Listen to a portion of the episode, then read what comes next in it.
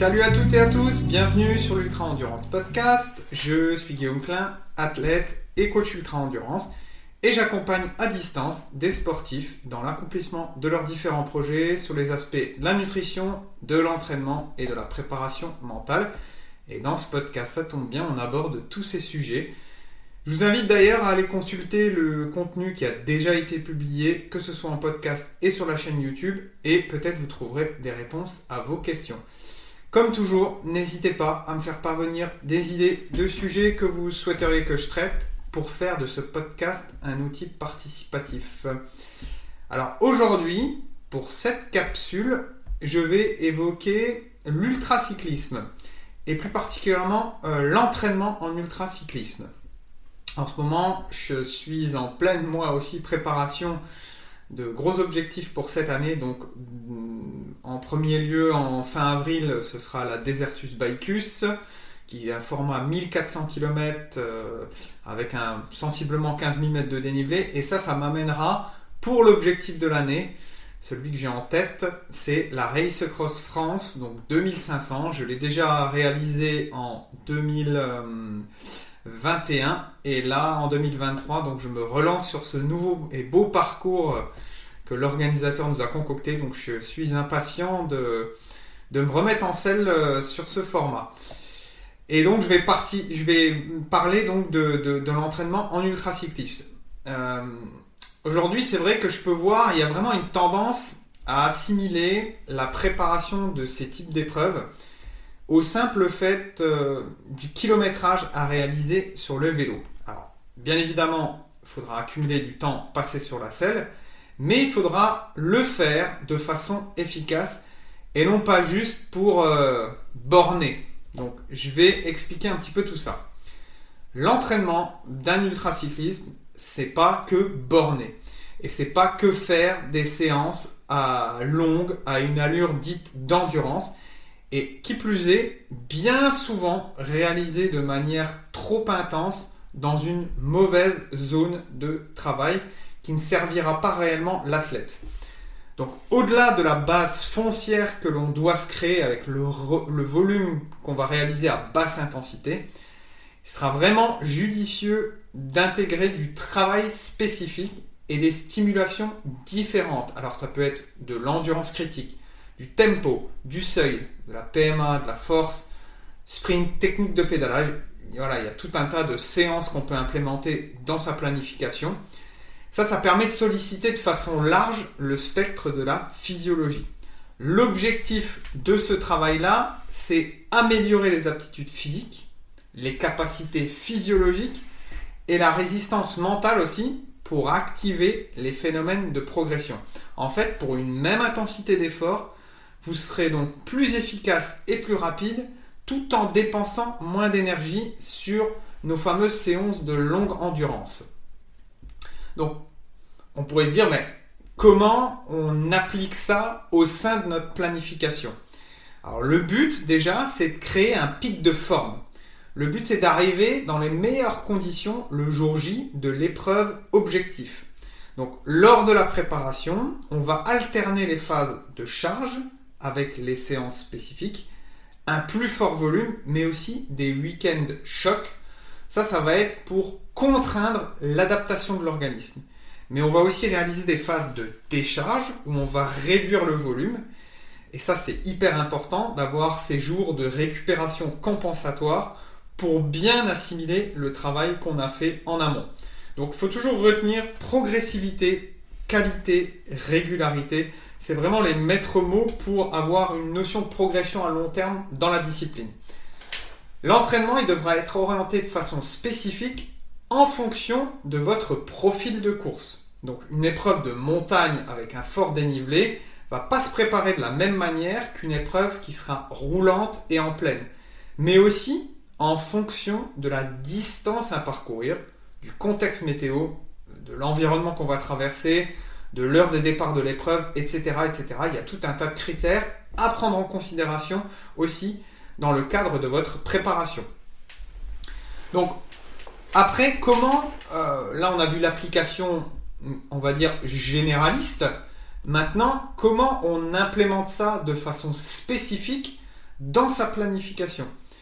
Euh, ce que je vais vous démontrer là, c'est ce que j'utilise sur moi, c'est ce que j'utilise avec les athlètes que j'accompagne, et c'est pour moi euh, une des meilleures manières d'avoir cette notion de progression et de réussite dans les épreuves d'ultracyclisme.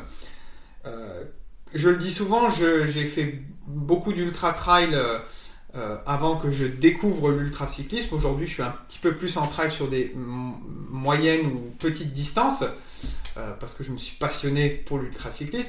Et je fais les ponts entre les deux disciplines. Donc je m'inspire beaucoup de ce que j'ai appris en ultra trail. Et au même titre qu'une épreuve d'ultra trail, les exigences d'une épreuve d'ultra cyclisme, elles nécessitent réellement une préparation solide. Une préparation solide pour répondre aux différentes contraintes que va amener cette discipline.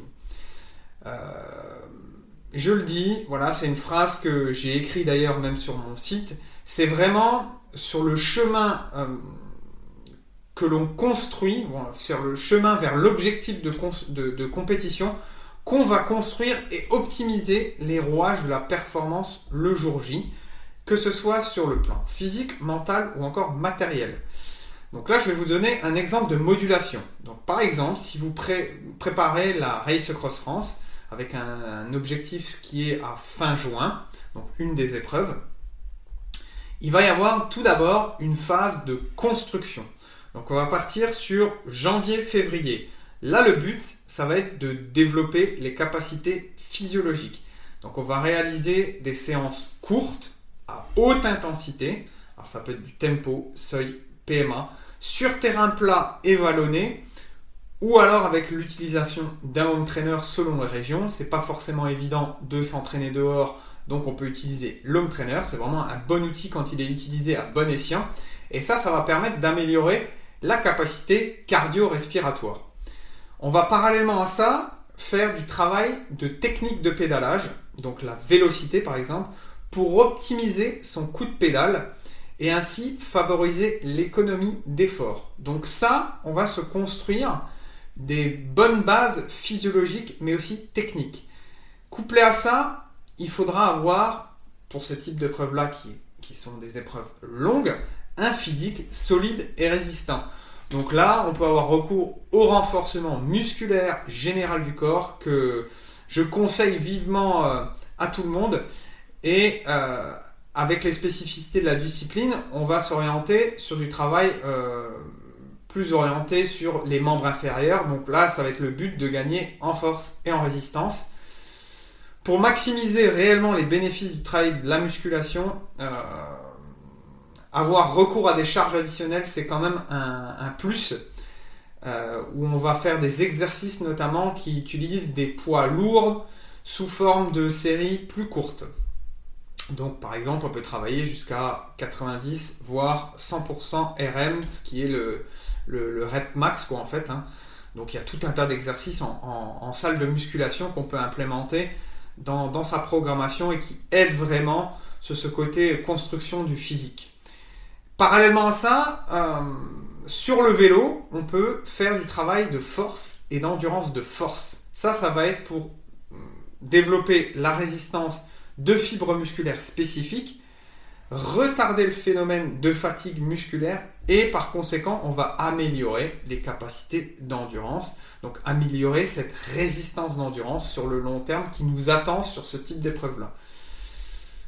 Une fois qu'on a fait cette phase de, construction, euh, là on est en plein dedans, janvier-février, on va faire cette euh, phase d'intégration, mars-avril, où là on va simplement augmenter progressivement le volume des sorties en endurance, toujours à basse intensité, et on va optimiser le travail spécifique qu'on a mentionné plus haut, avec euh, la musculation, avec les séances spécifiques à haute intensité, la technique, etc. etc.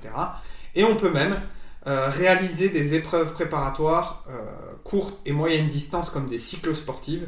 C'est ce que j'ai fait l'année dernière par exemple quand j'ai préparé le Biking Man ou en, en fin mars, enfin mi-mars, j'avais fait une cyclosportive de plus ou moins 100 km. C'était donc pour travailler encore ce côté intense, euh, sortir, euh, enfin sortir de sa zone de confort ou plutôt élargir sa zone de confort sur ces types d'intensité-là, euh, accroître la résistance mentale, etc. Donc c'est c'est au-delà euh, la simple sortie en endurance ou alors des sorties très très longues.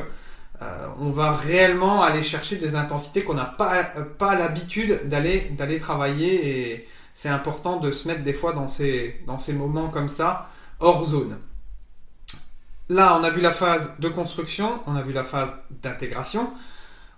Après, il va y avoir la phase spécifique. Donc ça, c'est une phase qui est charnière. Une fois qu'on a construit réellement les bonnes bases avec la construction et l'intégration, sur joints, donc ce qui va nous amener euh, l'épreuve, on va avoir là la, la, plus grosse partie du volume. Donc on va avoir une forte augmentation du volume des sorties en endurance fondamentale à basse intensité et on va travailler surtout l'allure spécifique ultra-cyclisme. Ça, ce qu'on va retrouver lors de notre épreuve. Donc, c'est hyper, hyper important euh, de travailler cette zone-là et de bien la cibler pour éviter d'arriver le jour de l'épreuve soit sur un rythme trop soutenu, soit sur un rythme peut-être trop lent par rapport à sa capacité. Donc, il faut... Euh, réellement ajuster le tir et la mire sur, euh, sur l'allure spécifique ultra cyclique.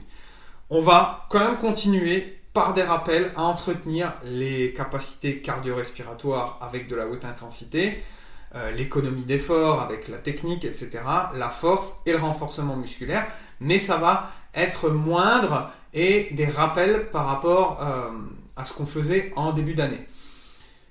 À ça, on rajoutera des blocs de charge. Alors le bloc de charge, c'est quoi? C'est sur 2 à 3 jours, on va essayer d'accumuler un fort volume euh, en intégrant les spécificités de la compétition qui est prévue. Alors le profil dénivelé, l'horaire de course, etc. etc. ça, ça va nous permettre euh, à, un mois avant l'objectif d'activer réellement les phénomènes euh, de, progression en, voilà, en apportant une, certaine contrainte euh, à, l'organisme. Et donc un dernier bloc, par exemple, trois semaines à un mois avant l'objectif. Derrière, on récupère. Et derrière, on fait une redescente progressive du volume d'entraînement jusqu'au jour de départ. Euh, lors de cette phase-là de bloc de charge, on va pouvoir aussi définir, tester et valider sa stratégie de nutrition, et ça c'est hyper important, que ce soit avant, pendant l'effort, ainsi que l'ensemble du matériel qu'on va utiliser le jour J de l'épreuve. On ne fait pas de test euh, le jour euh, de, son, épreuve. Avec la nutrition, je le vois bien trop souvent, certains ne s'alimentent pas assez à l'effort et donc n'habituent pas leur organisme à digérer à l'effort. Donc c'est important d'avoir cette routine-là et de définir sa stratégie alimentaire, mais aussi avant, en amont, qu'est-ce qu'on va manger avant son épreuve, avant de partir, selon l'horaire de départ, qu'est-ce qu'on va manger pendant l'effort, comment on va s'organiser, etc., etc. Donc c'est réellement important. Pareil pour le matériel, euh, on ne fait pas de test, on, essaye de faire euh, lors de ce bloc de charge sur 2 à 3 jours euh, des tests matériels, de partir avec tout le matériel parce que un vélo chargé avec toutes les sacoches, ça revient pas au même qu'un vélo où on a l'habitude de s'entraîner complètement lesté. Donc c'est hyper important d'avoir les bons réflexes par rapport à ça. Le vélo va pas réagir de la même manière, donc il faut réellement euh, tester ça à l'entraînement. sur cette période-là, on va commencer aussi à organiser son roadbook donc euh, la stratégie d'effort. Donc ça, je, redis ce que j'ai dit tout à l'heure, définir son allure spécifique ultracyclisme. On va aussi euh, planifier ses temps de repos, son sommeil. Ça, c'est hyper important. En 2021, j'ai eu de grosses difficultés parce que je n'avais pas réellement planifié euh, de temps de repos ou de sommeil.